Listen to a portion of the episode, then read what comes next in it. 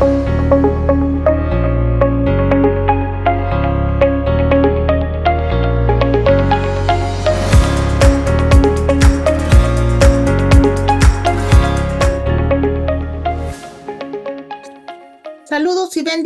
mis amigos. Espero que hayan tenido una linda semana.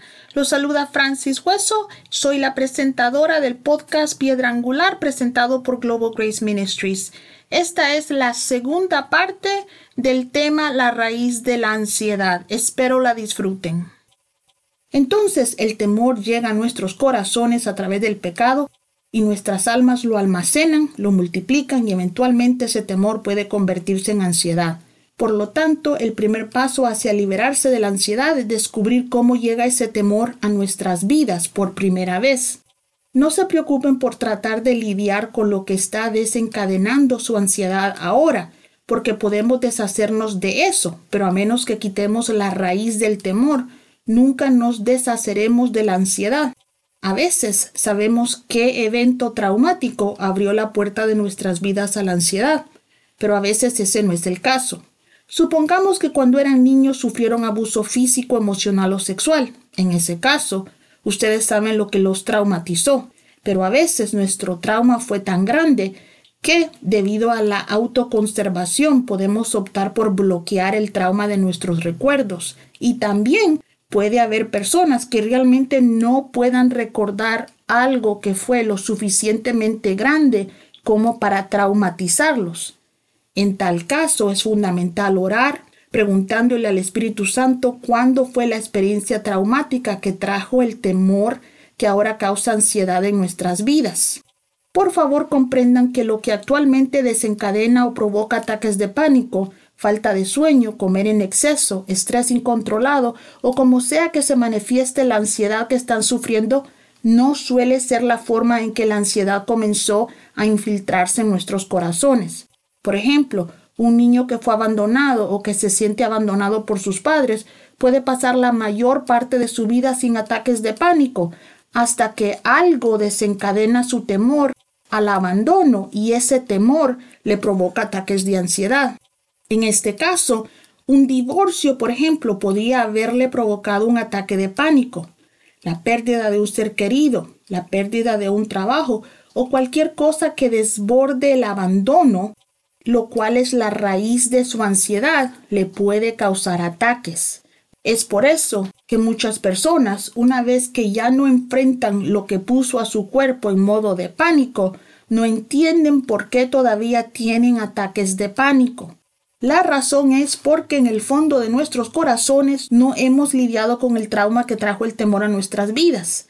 A menos que nos ocupemos de eso, la persona puede volver a casarse y estar rodeada de seres queridos, pero como su alma todavía está traumatizada, la ansiedad no va a dejarlo.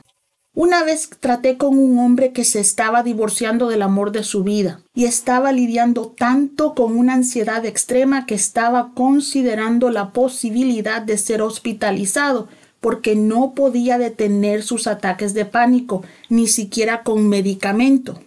Todavía amaba a su esposa y su esposa lo amaba a él, pero éste tenía una ira tan descontrolada que vivir con él era imposible. Acudió a mi iglesia para recibir asesoramiento y por primera vez en su vida pudo confesar que un familiar abusó sexualmente de él cuando era niño. Aunque no relacionó esa horrible experiencia con su ira o con sus ataques de pánico actuales, sabía que lo había afectado en toda su vida. Una vez que lidiamos con ese evento traumático, sus ataques cesaron y hasta donde yo sé, no se divorció.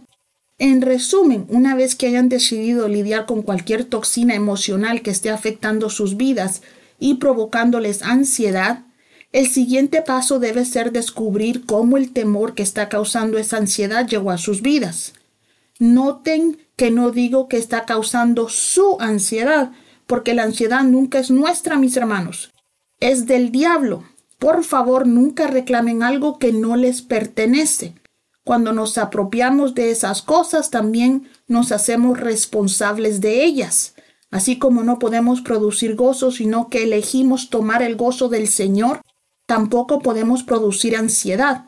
Sufrimos las consecuencias del trauma que produce ansiedad, pero por favor no la reclamen como suya. Recuerden que la vida y la muerte están en el poder de la lengua, así que solo reclamen como suyas las emociones positivas. Pero volviendo a nuestro tema, una vez que descubren cómo llegó ese temor a sus vidas con la ayuda de un consejero, un amigo cristiano maduro, sus mejores amigos y del Espíritu Santo, debemos sacar esa ansiedad de nuestros corazones. Aquí debo decirles que la libertad depende de nuestra fe y conocimiento en Cristo. En otras palabras, en otras palabras, cuanto más maduros somos en Cristo, más fácil será liberarnos de esa esclavitud. Por eso es esencial conocer la Biblia y permanecer en oración. Dicho esto, Dios es quien nos libera, y si clamamos a Él, Él nos libra de todo el mal. Como sabemos que el temor es pecado, lo primero que debemos hacer para liberarnos de la ansiedad es arrepentirnos de ese pecado, arrepentirnos de haber permitido que el temor resida en nuestros corazones. Luego, por favor, perdonen a las personas que trajeron ese temor a sus corazones.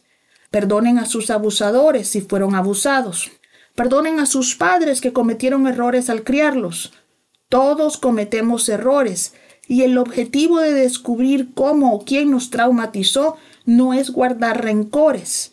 Debemos ser liberados, así que no importa quién nos causó dolor, si estamos listos para eliminar el trauma de nuestros corazones, debemos perdonar a las personas que nos traumatizaron. La mayoría de las personas nos lastiman porque ellos mismos han sido lastimados, así que perdónenlos. Una vez que hayan hecho esto, deben permitirle a Dios sacar o estirpar la raíz de ese temor y reemplazar ese temor con su amor. Primera de Juan 4, 18 y 19 nos dice, el amor así no tiene temor, porque el amor perfecto expulsa todo temor. Si tenemos miedo es porque tememos al castigo, y esto demuestra que no hemos experimentado plenamente su amor perfecto. La Biblia nos dice que el amor no tiene temor, porque el amor perfecto expulsa todo temor. El único amor perfecto es el amor de nuestro Padre Celestial. Cualquier área en nuestras vidas donde resida el temor es un área donde no reina el amor de Dios. La única manera de deshacerse de la ansiedad es aceptar el amor de Dios en esa área. Aceptar este amor es más fácil de decir que de hacer, porque a menudo estamos tan destrozados emocionalmente que incluso para aceptar el amor de Dios necesitamos su ayuda. La única manera de liberarnos del abandono es darnos cuenta que Dios nunca nos abandonará. Por lo tanto, incluso si el mundo entero nos da la espalda, nosotros no seremos abandonados.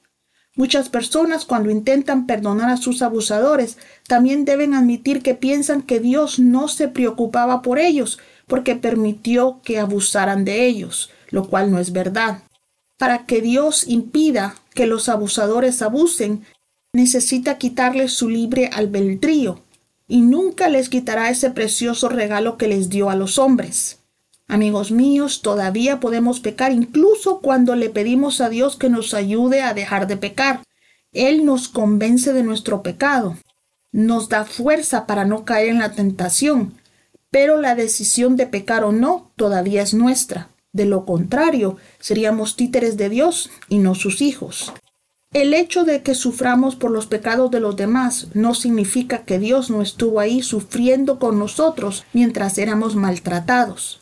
Así que por favor, deja de pensar que a Dios no le importa tu dolor y deja de lado todo sentimiento negativo que puedas tener contra Dios. Él no toma esto como algo personal, porque comprende nuestras emociones, pero a menos que dejemos de lado esa desconfianza que sentimos contra Dios, nunca aceptaremos plenamente su amor. A menos que reemplacemos el temor con amor, nunca podremos deshacernos de ese temor. Solo el amor perfecto echa fuera todo temor. Para algunas personas aceptar el amor de Dios no es fácil. Es posible que algunos de ustedes tengan que trabajar para aceptar el amor de Dios incluso antes de intentar eliminar la ansiedad de sus vidas. ¿Cómo trabajamos en eso? Lo hacemos pidiéndole a Dios que nos muestre su amor, pero antes de que empiecen a pensar de que Dios les mostrará amor bendiciéndolos financieramente o dándoles todo lo que quieran, Por favor entiendan que a veces amarnos significa disciplinarnos. Dios nos mostrará el amor de la manera en que lo necesitemos. Es posible que algunos de nosotros necesitemos que nos mimen con amor, y Dios enviará a personas amorosas que caminen con nosotros y nos restauren con bondad amorosa. Pero algunos de nosotros podríamos necesitar un amor más duro para liberarnos de malos hábitos, relaciones o de formas de pensar. El amor de Dios cubrirá nuestras vidas según lo necesitemos, pero debemos estar dispuestos a confiar en Él. La única manera de aumentar tu confianza en Dios es leyendo la Biblia y escuchando predicaciones. La Biblia nos dice que la fe, lo cual es confianza en Dios, viene por el oír la palabra de Dios. Me sorprende cómo la gente está dispuesta muchas veces a gastar tiempo, dinero y esfuerzo en terapia, pero no está dispuesta a leer la Biblia. Algunos la leen, pero no la aplican, lo que hace que la Biblia sea nula. Entonces, si no te sientes completamente amado por Dios antes de comenzar a trabajar en la ansiedad, Comienza a trabajar en confiar que no importa quién seas ni lo que hayas hecho, Dios te ama incondicionalmente. He conocido a personas que en el momento en que han aceptado el amor perfecto de Dios ni siquiera tienen que trabajar para deshacerse del temor. Ese amor, como dice la Biblia, quita todo el temor de sus corazones. Puede que seas una de esas personas, pero aun si no lo eres, esfuérzate por aceptar el amor incondicional de Dios y luego pídele al Espíritu Santo que te revele cómo el temor, que es la raíz de la ansiedad, llegó a tu vida. Arrepiéntete del temor, perdona a las personas que te traumatizaron, pídele a Dios que arranque la raíz del temor de tu vida y reemplaza el temor con el amor de Dios y serás libre de la ansiedad. Soy testimonio vivo de que esto funciona. No tienes que vivir con ansiedad. Antes de cerrar este episodio del podcast, debo advertirles que si están tomando medicamentos para la ansiedad, habrá un momento en que ya no los van a necesitar. Pero hasta que sean completamente libres, no dejen de tomarlos. Con esto no estoy diciendo que Dios no los libertará. Lo que estoy diciendo es que es posible que necesiten aumentar su fe antes de dejar de depender de la medicina. Soy una cristiana que cree que tomar medicamentos no va en contra de la Biblia. Tengo doctores que son amigos míos y grandes hombres y mujeres de fe a quienes Dios usa para ayudar a muchas personas a través de su conocimiento. Pero también creo en milagros. Nada es imposible para Dios, y si le permites liberarte, Él lo hará. No tendrás que depender de la medicina toda tu vida. Dios te libertará. Pero hasta entonces, cuídate. Te prometo que cuando seas libre de ese trauma, tu corazón lo sabrá. Hasta entonces, sigue la guía del Espíritu Santo. Para enviarnos sus peticiones de oración, por favor visiten globalgraceministries.com. Dios me los bendiga.